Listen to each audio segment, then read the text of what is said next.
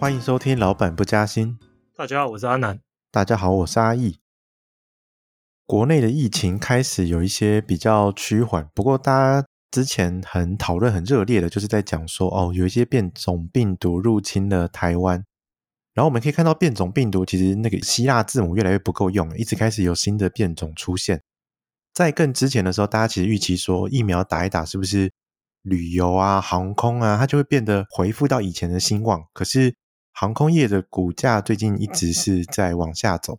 那到底这个变种病毒会不会是未来投资新的变数，还是我们其实太过担忧了呢？对，其实就像你说的，因为我本人呐、我本人的持股是重压在什么游轮、航空、游乐园。这种重仓在这些领域，所以这段时间我的感受很深。这段时间你就是看到美国标普五百嘛，几乎每每天都在创纪录，一涨一涨一涨涨一涨，它偶尔会跌啊，可是每天都在涨。那我的持股就是跌跌跌跌跌，每天都在跌。那这个最大的分歧，当然就像刚才你说的嘛，就一部分的理由，我觉得主因呢、啊，主因就是因为大家觉得变种病毒很可怕。那不管是现在在流行的 Delta。或者是讨论中的 Lambda 啊，或者是之后还有可能有别的变异株，这些东西就是新闻一直报嘛啊，不止台湾啦，全世界新闻都在报，所以就影响到投资人的操作的策略或是方法嘛，所以就会看到是股市持续涨高，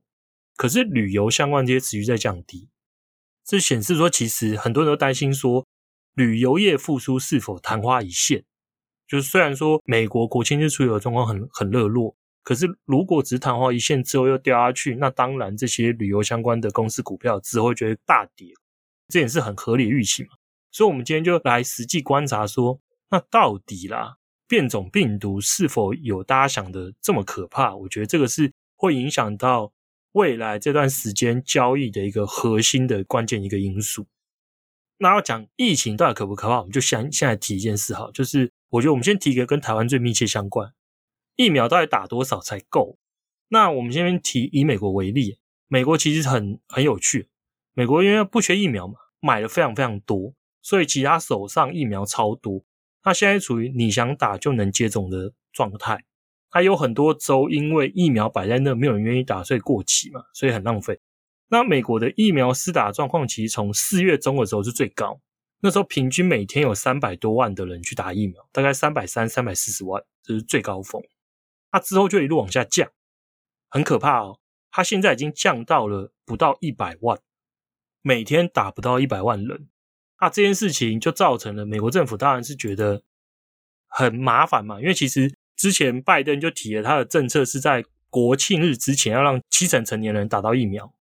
那最后啦，截到今天为止。美国成年人完整施打两剂的比例其实也才五十八点六，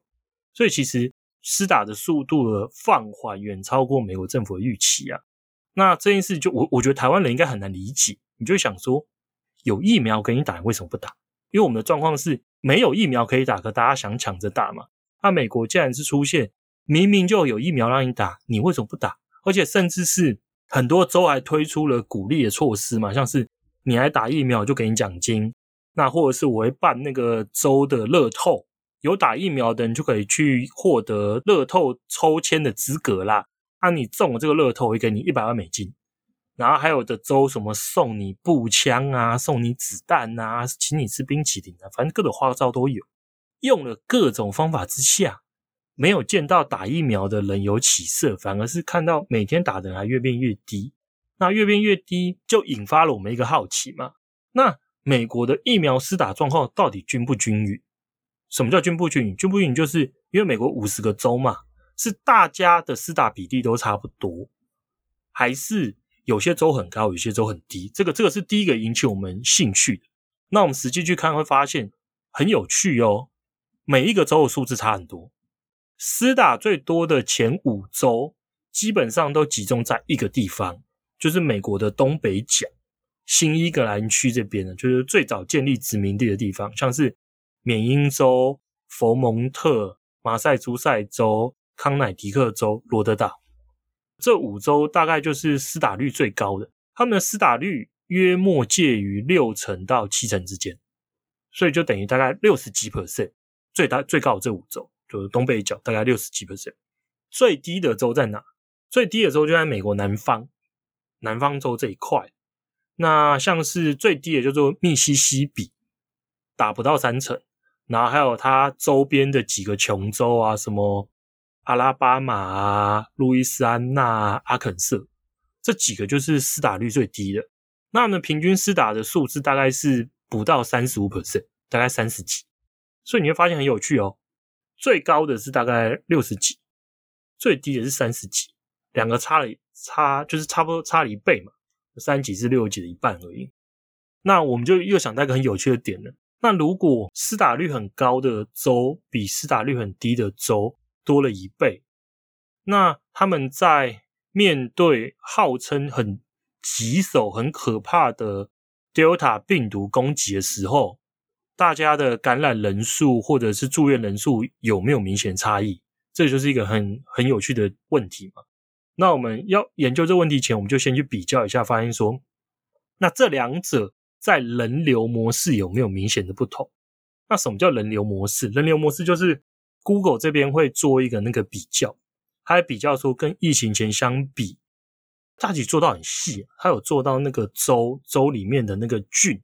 就是次一级的单位的那个人流。那它我们用的其中一个叫做零售店跟休闲场所，跟疫情前相比，它的人流变化。如果回到正常的生活之中的话，我们去零售店跟休闲场所的人流应该就是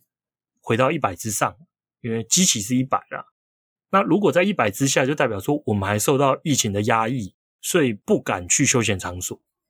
那我们去比较了刚才提到的最高跟最低的这五个州，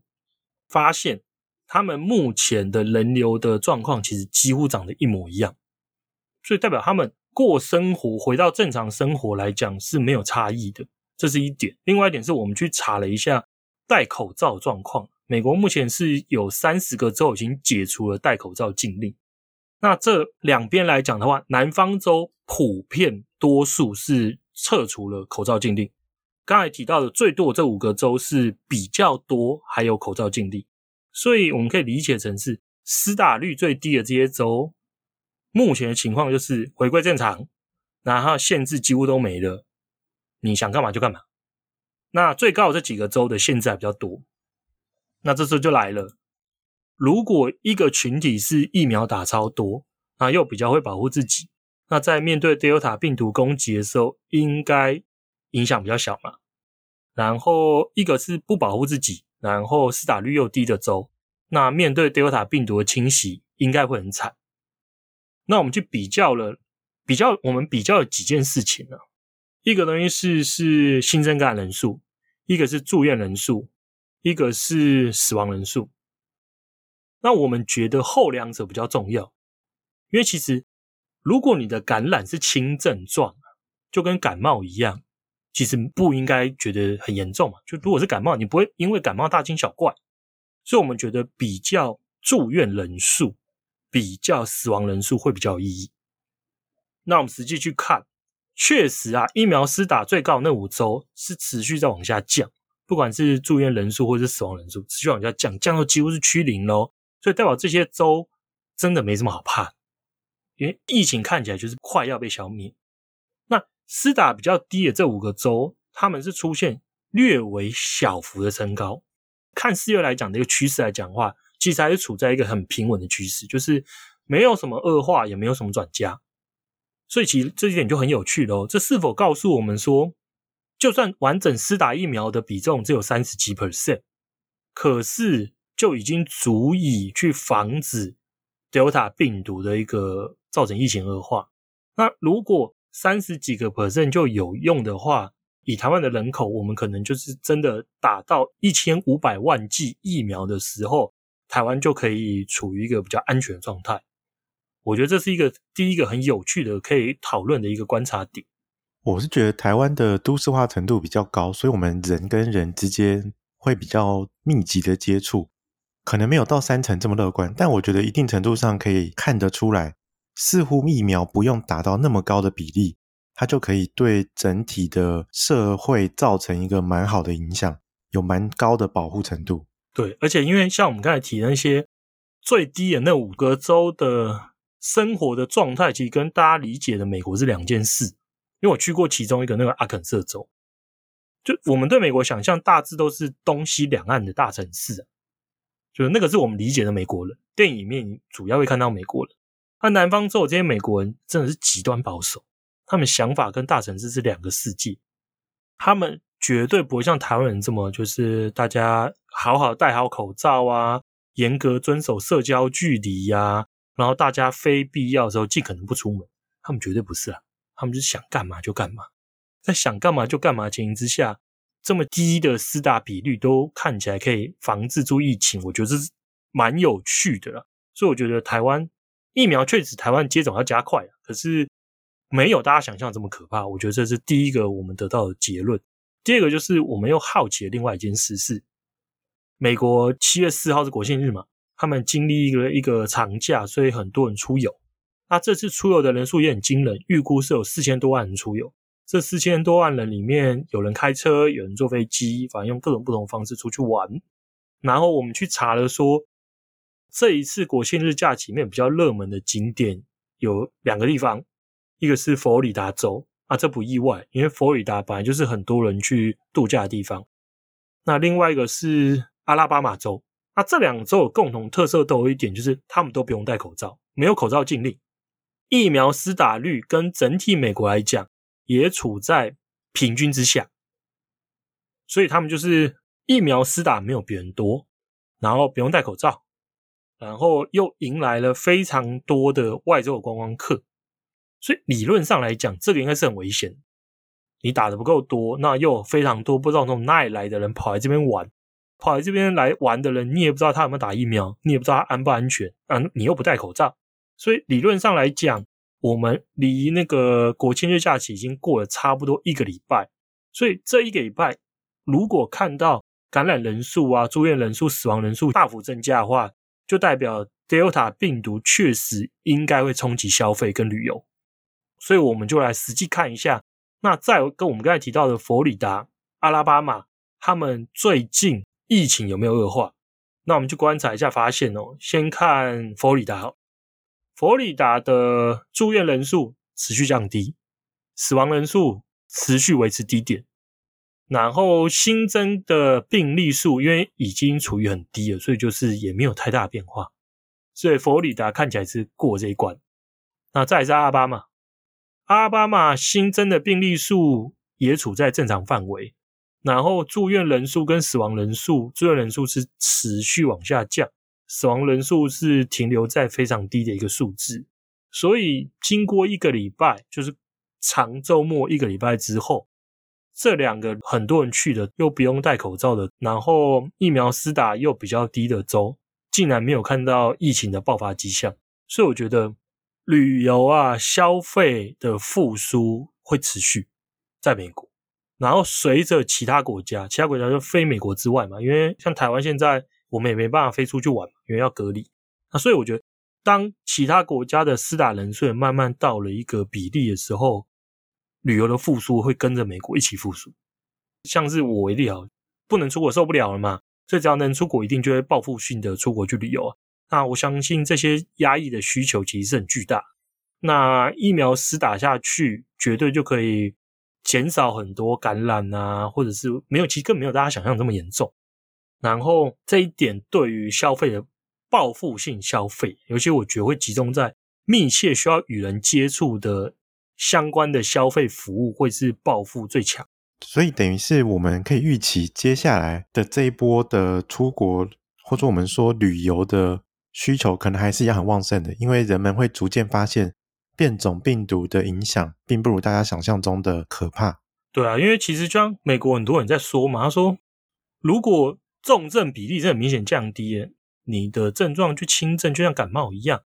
那你会因此不过正常生活吗？不会嘛？就你可以选择不过正常生活啊，可它带给你的伤害会比感冒严重很多啊。所以最后政府已经妥协，让大家回归正常生活，习惯跟新冠肺炎共处嘛。就像英国政府啊，他虽然说看到他的新增感染的病例在持续增加，可他还是认为他应该解封。因为以整个社会跟国家的角度来讲，解除封锁，回到正常生活，它的好处啦，绝对是大于它的坏处。那如果继续延长管制，然后延长封锁，大家受到伤害一定是更大。我觉得这个是在这一阵子有人开始在讨论说要不要解封的时候，也有提到了，就是蛮多时候对于像我们这种有固定薪资的人，可能觉得这些生活对我们影响不大。可是对于那些没有那么固定，或者是他们很仰赖人潮，可能要随时收现金，像是摊贩呐这些，他们可能的打击就很大，可能还没有得病死亡之前，就会先被饿死。对啊，就是如果症状不严重，那。那个的伤害一定小于靠要，连薪水都没活不下去的伤害。好，所以这一集我们带着大家从美国当做一个实验场来看的话，其实变种病毒可能对我们的伤害不若我们想象的那么严重。那我们今天的节目就到这里哟。那我们下次再会啊！提醒大家，并不是说你买了消费类股一定马上就会涨了。我觉得这一段时间还是会受到变种病毒的俄语造成股价大幅波动。可是我觉得撑过去啊，一定会看到黎明的曙光，因为最终大家会发现，你还是要回到正常生活。别人恐惧，我更恐惧。放宽心，不要想太多。我们下次再会，拜拜，拜拜。